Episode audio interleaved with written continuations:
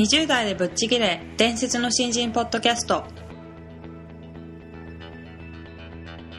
伝説の新人ポッドキャストはさまざまな業界で伝説的な活躍をしているゲストをお招きし20代の皆さんに向けて優秀な人材と言われるレベルではなく圧倒的に突き抜けた人材になるためのヒントをお伝えしていく番組です。本気の20代に火をつける伝説の新人養成プロジェクトがお送りいたします。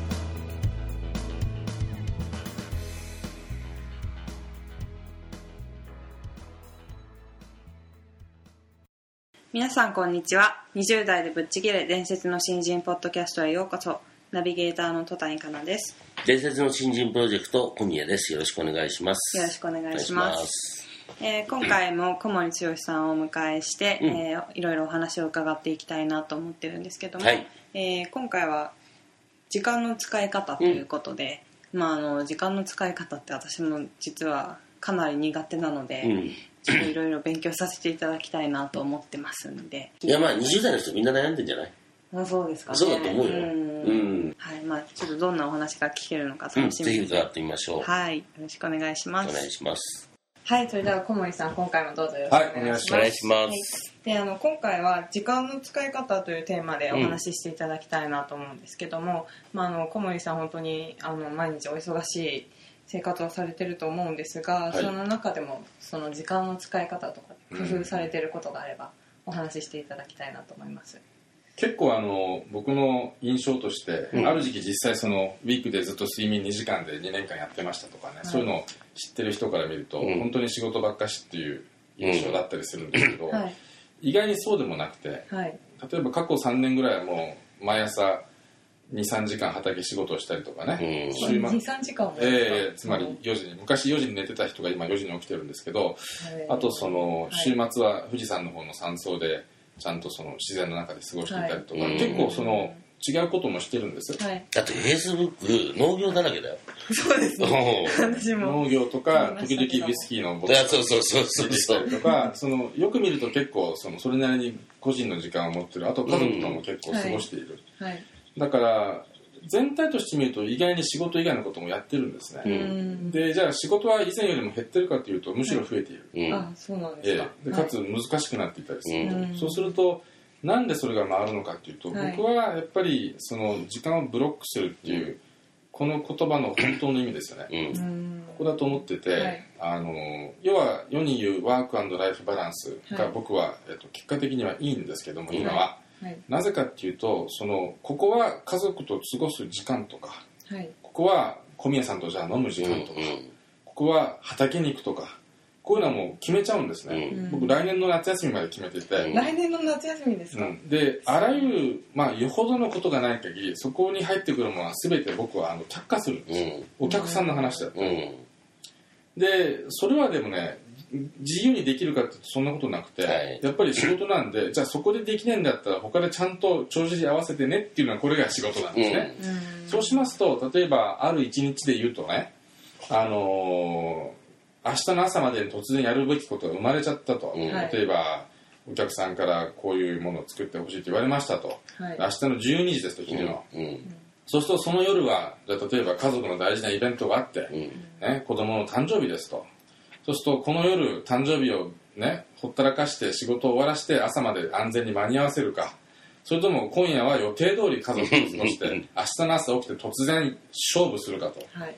リスクは高いんです工場の方が、うん。でも僕は大概あの後者を取るんうですね、ん。結局予定したものをブロックしてるんだから、い。ブロックしたら死守するんです、で死守するとそこでちゃんと個人の生活が生まれ人間的には自分が精神的にも豊かになり従ってサービス業のレベルも上がり、うん。しかしながら翌朝は勝負なわけです、うん。結局ね残された数時間の中で本当に勝負をしていいことをしない限り、僕はその昼頃にはプロとしては爆沈するわけです。だから、そのリアルプレッシャーの中で本当の昔でいう真剣勝負ではい。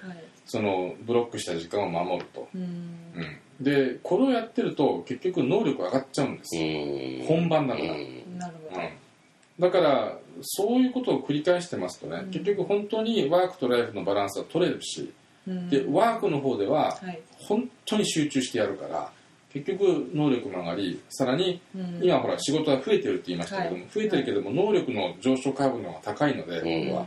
だから昔より楽になるんですうね、ん。だからこれはその時間管理って言えば時間管理だし、はいその手帳をちゃんとつけましょうっていうレベルが実は時間管理じゃなくて、うん。時間を決めて本当に決めた中で勝負をするっていう、はい。そこがセットじゃないとなるほど。はい。いけないと思うんですね、うん。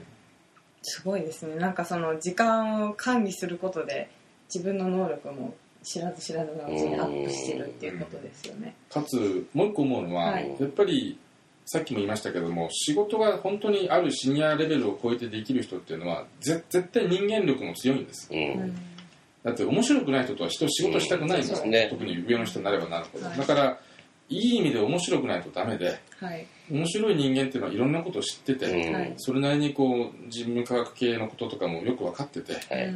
じゃないとダメでしょ、うん。これは時間が必要なんです。う。うんそういう時間をずーっとあ突然忙しいのが来たからここなし、ね、また来たからなしってやってる人は、そういう時間が取れないままうん。に仕事だけをするんです来た仕事だけをそうすると忠実でいい人だけれども面白くないんです。うん。したがってあるところから先は伸びない、うん。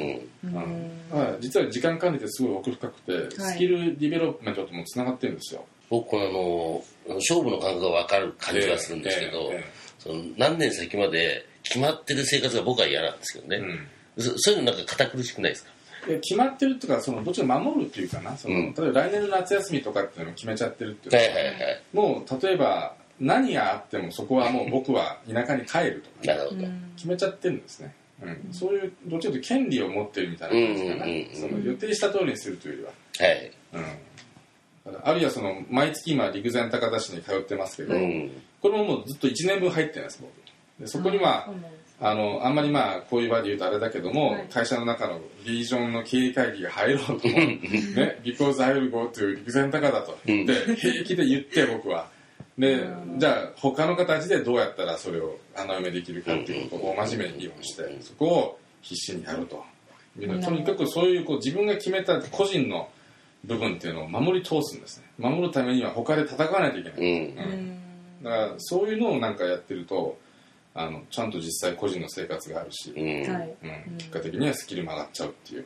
今までなんかそれでちょっと失敗しちゃったなっていう失敗はありますね。そのまあそのどのお客さんでどうとは言えませんけど、はい。やっぱり間に合わないこととか、うんはい。自分がそのよしと思うところまでいかなかったっていうことはあります、うん。あるけどもただそういうのを繰り返してる中で起きてることなんで、はい。そうするとさすがにね、そのもう知識的なミステイクでない限りは、うん。人間はセカンドチャンスはもらえるんです、うんうん。だからなんかこう遅れが出たお客さんになってもそのモードでずっとやってるとやはり2発3発行くうちにはあのやっぱりちゃんと間に合うだからやっぱりこうそういう時間管理でこうある時ちゃんと全力疾走とかをするっていうことをやってると、多少のミステイクがあってもね、うん。やっぱりちゃんとリカバーできるんです。うん。能力が上がり続けてるかはい。ら、うん。それはこうやたらと妥協しちゃう人は能力が上がり続けてないので、ずっと同じ生産性のままいくんですね。だからずっときつい。うん。ずっとパーソナルライフがないっていう、うん。こういうふうになる、なんかすごい新鮮なお話で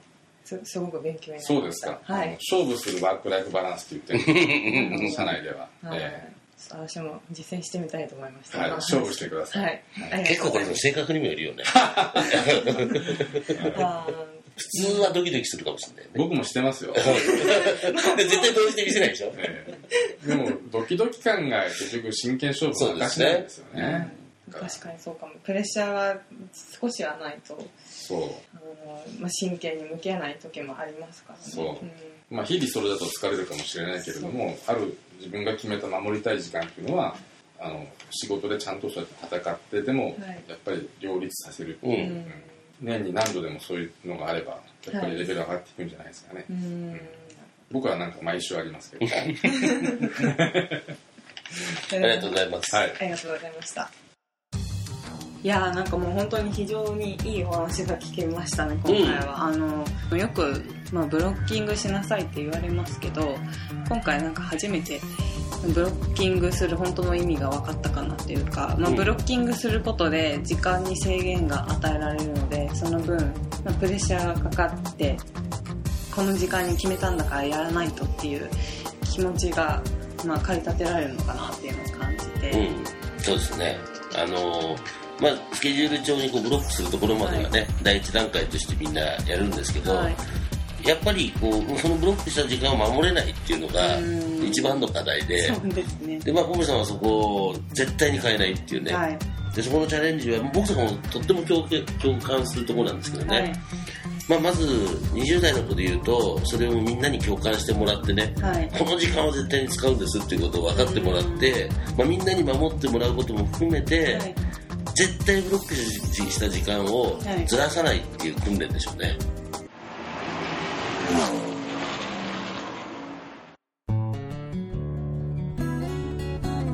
本日のトークはいかがでしたか？伝説の新人ポッドキャストでは次回も本気の20代を応援する刺激的なインタビューをお届けしていきます。楽しみにしていてください。またホームページや Facebook でも様々なヒントを配信中です。ぜひ一度ご覧ください。検索キーワードは伝説の新人です。この番組は伝説の新人養成プロジェクトの提供でお送りしました。